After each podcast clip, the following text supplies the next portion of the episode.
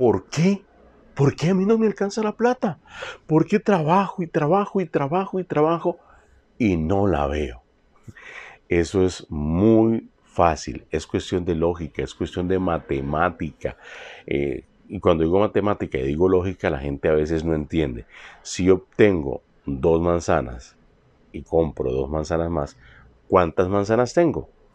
Cuatro manzanas, ¿verdad? Es lógico. Si tengo dos y le adjunto dos, voy a tener cuatro. Pero si tengo tres manzanas y me como una, me van a quedar dos manzanas. Si yo tengo tres manzanas y me las como todas, no voy a tener manzanas. Me quedo sin manzanas. Y eso pasa con el salario.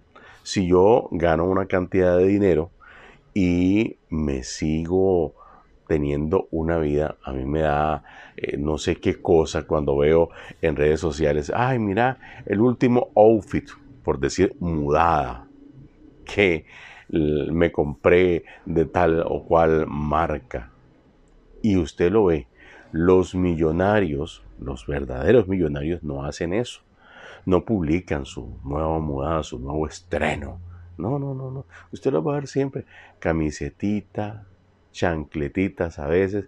Inclusive al otro día me tocó ver a un jugador de fútbol de esos que ganan millones y millones, este, con un celular y toda la pantalla que verá. A uno se le hace un rayón en la pantalla y sale escuechado, soplado a comprarse otro celular. Ay, es que es el 14, es, es que el 16 y tiene esto y tiene lo otro. Somos consumistas y eso nos está consumiendo, eso nos está llevando al fracaso.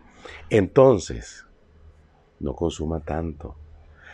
Busque su celularcito mientras le funcione, le sirva para lo que usted lo necesita, para llamadas, para mensajes, para videollamadas, lo que usted quiera. Pero si ese celular le sirve, ¿para qué lo va a cambiar? ¿Cuál es la necesidad de comprarse otro? Gastar, consumir. Ay, jactarse en redes, mi último celular o mi última comida. Y, usted lo ve, hay gente, aquí estamos en las fiestas de tal lado, bebiendo guaro y cantando. Y entonces así no hay plata que aguante. Recuerde, si tiene tres manzanas y se las come tres, no le queda absolutamente nada. Así es que a cuidar el cinquito como si fuera el último que tenemos.